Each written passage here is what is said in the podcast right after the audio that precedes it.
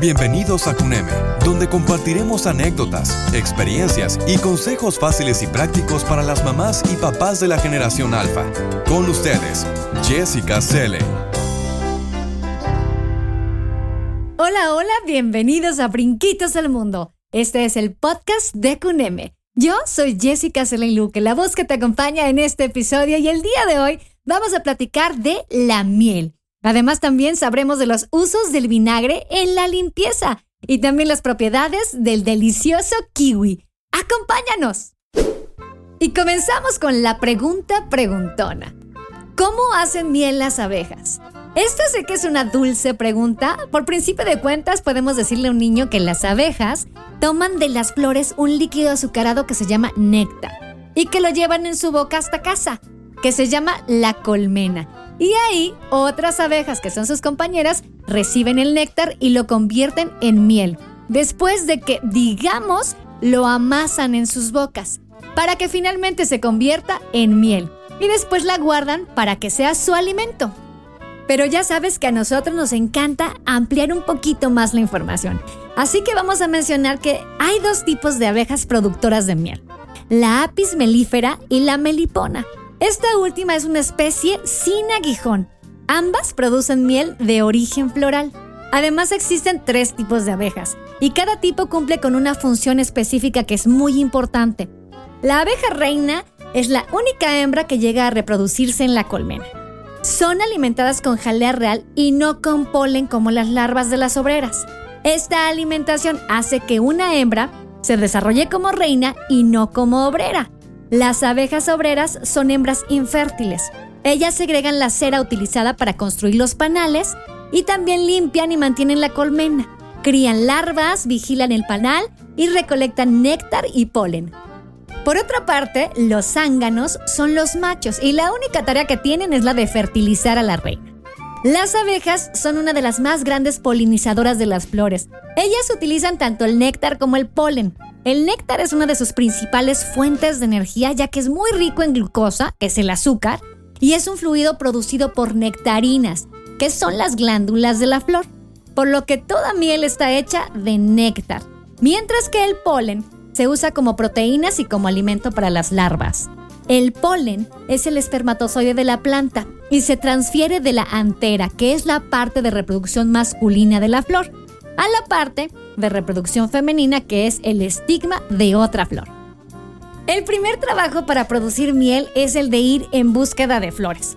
Y después, cuando ya las encuentran, absorben con su lengua el néctar lo introducen en un buche que se llama buche melario, que es como un saquito. Y desde ese momento las enzimas de la abeja ya están trabajando en modificar el pH y así comenzar a producir miel. El néctar se mezcla con las enzimas que descomponen los azúcares más grandes, como la sacarosa en glucosa y fructosa. Y ya que tienen el estómago lleno, las abejas vuelan hasta su colmena y ahí ya las están esperando. Son recibidas por sus compañeras las obreras. Y este néctar que llevaban ahí es literalmente regurgitado en la boca de otra abeja para que ellas continúen con la transformación por medio de enzimas. El trabajo de las abejas obreras consiste en masticar el néctar durante un tiempo, hasta que el contenido que tiene de humedad se reduce de un 70% a un 20% aproximadamente. Y de nuevo, se pasa de abeja a abeja hasta que gradualmente el néctar se convierte en la miel que conocemos. Las abejas siguen trabajando y por medio de la evaporación eliminan aproximadamente el 80% del agua sobrante. Y fíjate, esto lo hacen abanicando con sus alas. Este proceso puede durar varios días dependiendo en gran medida de dos factores. Uno, la humedad y dos, la temperatura exterior. Durante el proceso de deshidratación del néctar, la pérdida de humedad es aprovechada por las abejas. Aquí todo tiene una razón de ser. Y esto lo utilizan para refrigerar la colmena. Y es que crean corrientes de aire entre los panales. Son cientos de abejas que literalmente son como ventiladores, que consiguen bajar la temperatura interior de la colmena en más de 15 grados. Y así consiguen de esta forma mantener constante la temperatura del nido de la cría aproximadamente en unos 36 grados centígrados. Cuando las abejas ya se dan cuenta que la miel está lista para ser guardada y conservada, entonces sellan la celda con una fina capa de cera y así también para que quede protegida. Este proceso se llama operculado de las celdas y esta es la señal de que la miel está lista para ser recogida de las colmenas. Hay un dato muy curioso y me parece que impresionante, y es que la miel nunca se descompone, porque es un medio hostil para las bacterias. Lo anterior es debido a que contiene un ácido glucémico, y es el ácido dominante de la miel, producido por la acción de las secreciones de las abejas en la glucosa. Esto y otros ácidos le dan a la miel un pH bajo, entre 3 y 4. Además contiene pequeñas cantidades de peróxido de hidrógeno lo que conocemos como agua oxigenada. Y entonces la miel tiene un contenido de agua tan bajo, tan bajo, que tiene la capacidad de extraer agua de su entorno circundante, lo que significa que puede hasta deshidratar a las bacterias que hay por ahí, evitando así su deterioro. La miel es una sustancia sobresaturada de azúcares, más de los que pueden disolverse en agua, y tiende a un estado de equilibrio pastoso o cristalizado. La miel cuando es natural es líquida en sus primeros meses, pero después, por un elemento que se llama hidroximetilfurfural o más fácil, el HMF, va formando cristales de fructuosa y glucosa, atrapando así el resto de los componentes. Gran parte de la miel que se comercializa desafortunadamente no cristalizará, ya que es una miel industrial, y entonces para que consigan que permanezca líquida por más tiempo, se pausteriza y rompen el HMF, impidiendo obviamente que actúe. Y ya con esta pausterización, también dañan desafortunadamente las propiedades de la miel natural. Y ahora damos paso a nuestra sección Se me prendió el foco. Y ya nos enrolamos muchísimo con este asunto de la limpieza. Nos encantó porque yo creo que ahora que estamos metidos tanto tiempo en la casa nos damos cuenta que hay ciertos lugares que necesitan de especial atención. Por eso, hoy vamos a platicarles del vinagre blanco. Pero bueno, vamos a ver primero. ¿Sabías que existe un vinagre blanco de consumo y un vinagre de limpieza? Bueno, la diferencia está en su grado de acidez. El vinagre blanco de consumo tiene un porcentaje de acidez que oscila más o menos entre el 3 y el 5%, mientras el vinagre blanco que podemos utilizar para la limpieza tiene un 8% de acidez. Y aquí vamos a hacer una super pausa. Antes de empezar a platicar todas las bondades del vinagre en la limpieza, tenemos que advertir algo que a mí me hubiera encantado saber hace muchos años. Y es que nunca, pero nunca, se les ocurra mezclar vinagre y cloro. Y es que su mezcla es muy peligrosa. Forman un gas, un gas que se llama cloro, y la verdad es que es una sustancia muy tóxica. Por favor, tómenlo en cuenta. Ahora sí, Aclarado el punto, ahora sí veamos cómo puede ser un gran aliado en la limpieza del hogar. El vinagre blanco puede ayudarnos a eliminar manchitas de agua en la madera, esas que se ven en la superficie. Mira, podemos eliminarlas mezclando en partes iguales vinagre blanco con aceite de oliva. Lo ponemos en un pañito de algodón, lo frotamos encima y se eliminarán las marcas. Esto es solamente para manchitas muy específicas, lo que debemos evitar es caer en la tentación de trapear todo el piso de madera, limpiarlo enteramente con vinagre, porque entonces sí podríamos dañarlo. Lo mejor para estos pisos será siempre usar los productos que nos recomienden los fabricantes. El vinagre blanco de limpieza tiene un gran efecto abrillantador en espejos y logra que además no se empañen. Otro de sus usos es como abrillantador para los setas de terrazas o espacios exteriores, pero aquí también una aclaración.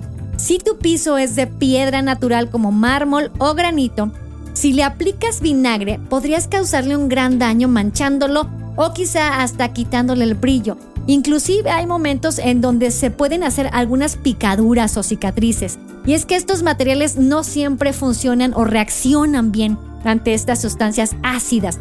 Eh, un ejemplo, como también al limón o al bicarbonato, no se les puede aplicar este tipo de pisos. Lo mismo ocurre si tienes superficies con alguna otra piedra natural. Pero donde sí es muy bien usado es para limpiar y desatascar tuberías y además eliminar malos olores. Primero, vaciamos una taza de bicarbonato, como lo comentábamos en el podcast pasado, y después le ponemos suficiente vinagre blanco hasta que veamos que dejó de reaccionar este burbujeo.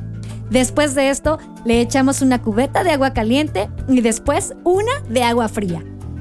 El vinagre blanco también nos puede ayudar muy bien, como decíamos, eliminando olores. Esto quiere decir que lo podemos utilizar para limpiar, por ejemplo, el microondas, nuestro refrigerador, el recipiente de la cafetera y otras partes de plástico. Pero aquí también, ojo, no debemos usarlo en las superficies donde hay gomas, ya que algunas pueden reaccionar a este vinagre y se pueden desgastar.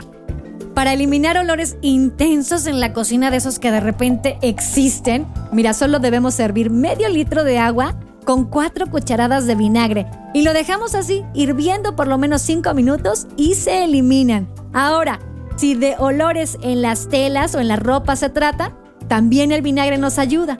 Podemos introducir nuestras prendas en agua con vinagre, una mezcla, enjuagamos, secamos y listo. Aunque comenté que el vinagre nos puede ayudar muchísimo para limpiar nuestros vidrios, ¿Qué pasa con las pantallas de la computadora, las tabletas, las televisiones e inclusive los teléfonos inteligentes? Bueno, pues aquí el vinagre puede dañar las propiedades antideslumbrantes de una pantalla e incluso nos hacen la aclaración que puede hacer que una pantalla táctil sea menos receptiva. Así que mucho cuidado. De igual manera, en nuestras planchas no debemos utilizarlo. A veces nos da como tentación de ponerle dentro de la plancha para que se limpie todo el sarro y lo que tiene dentro, pero dicen que podría no funcionar igual. También hay que tener mucho cuidado con los sartenes y las ollas de hierro. Estos tampoco se deben de limpiar con vinagre. Y la razón es que la acidez de este puede hacer que el antiadherente se estropee. Igual en el caso de los trastes de hierro, el vinagre puede hacer que tengan inclusive manchas de óxido. En cuanto a los cubiertos, el vinagre no solo puede dañar el acabado de algunos de ellos, sino que, mira, dicen que los cuchillos inclusive los puede dejar sin filo. Así que debemos evitar el uso de vinagre en objetos de aluminio y de cobre. En cambio, en el baño puede ser un gran aliado porque el vinagre nos puede ayudar a limpiar el sarro que se pone en los grifos, en el inodoro y las bañeras. También, ya les decía, es perfecto para ayudarnos con espejos y vidrios de las ventanas porque justamente este ácido que tiene reacciona con los químicos orgánicos en las manchas y los disuelve por completo. Así que bueno, hay que tener cuidado porque aunque parece tentador usar el vinagre en muchos aspectos, como desengrasante por ejemplo, no debemos de hacerlo ya que no va a funcionar porque en esos casos deberíamos usar justamente un limpiador alcalino como el amoníaco o el bórax, con mucho cuidado siempre. Pero bueno, estos son algunos de los usos del vinagre blanco, pero recuerde usarlo solamente si tenemos mucha precaución. En este momento inicia una charla interesante, platicando con las frutas y las verduras. El día de hoy vamos a platicar de el kiwi, esta que es una fruta vellosa, de piel delgada, con forma de huevo y pulpa de color verde brillante. Fíjate que llegó originalmente de China y entonces se conocía como grosella silvestre china. Sin embargo, no fue sino hasta principios de este siglo cuando los agricultores de Nueva Zelanda la popularizan y finalmente se le dio el nombre del emblema nacional de ese país, que es el pájaro kiwi, que por cierto es un pájaro que no vuela. Las principales propiedades del kiwi es que tiene un aporte muy bueno de vitamina C. Además contiene vitamina A, vitamina K, vitamina E, potasio, ácido fólico, fibra y luteína. Alguno de los beneficios que nos puede aportar este delicioso kiwi a la salud es que nos ayuda a la digestión y evita el estreñimiento porque tiene fibra soluble. También nos puede ayudar a mantener el sistema inmune fuerte por su alto nivel de vitamina C. El kiwi nos aporta una cantidad considerable de ácido fólico, así que mamis, escuchen esto, favorece el desarrollo del feto en los meses de gestación. Además, nos puede ayudar a la cicatrización por su contenido de vitamina C y sus antioxidantes. En cuanto a la vitamina K, nos permite tener una buena coagulación y contribuye a mantener el sistema óseo en buen funcionamiento. También nos permite reducir los niveles de colesterol en sangre. Estos son solamente algunos de los beneficios del kiwi. Es importante recordar que antes de incluir esta fruta en nuestra dieta, verifiquemos con nuestro médico si estamos en condiciones de consumirla. Se comenta porque hay personas que son alérgicos a la enzima llamada proteolítica actidina. En este caso, no se debe consumir kiwi, papaya o piña. Tampoco a los que tienen tendencia a desarrollar cálculos renales. E inclusive, y debido a su contenido en potasio, no se recomienda para los que padecen insuficiencia renal. Con esto concluimos los tres temas de este podcast. ¿Cómo se hace la miel? ¿Cómo nos beneficia el vinagre blanco en la limpieza del hogar? Y, sabiendo que siempre es buena idea, incluir frutas fresquecitas para nuestra alimentación diaria. Y de la misma manera, recuerda que también tenemos buenas noticias en Cuneme, porque te ofrecemos muebles diseñados y fabricados con cariño para nuestros pequeños. Además, recuerda, podemos ayudarte en el diseño y decoración de las habitaciones para que ellos se diviertan en un espacio que será muy especial. Son muebles de diseño a precios increíbles. Y para que veas nuestros productos te invitamos a que visites nuestro sitio web. Es www.cuneme.com. Entra por favor y checa nuestras promociones. Recuerda, Cuneme es con K. También puedes visitarnos en nuestras redes sociales. Estamos en Facebook y en Instagram. Ahí nos encuentras como Cuneme MX. Nos encanta entablar comunicación directa con mamis y papis, por lo que sabes que tenemos este servicio que es personalizado. Llámanos o mándanos un mensaje por WhatsApp al 55 55 72 89 10. Será un placer atenderte. El guion de este podcast está a cargo de Wendy Alacio y en la información, Maru Villafuerte. Yo soy Jessica Selene Luque, la voz que te acompañó. Y si te gustó nuestra emisión, por favor, suscríbete y compártela. Escúchanos en el próximo episodio. Yo me despido y por favor, cuídense cada día más. El podcast de Cuneme es una coproducción con defrag.mx.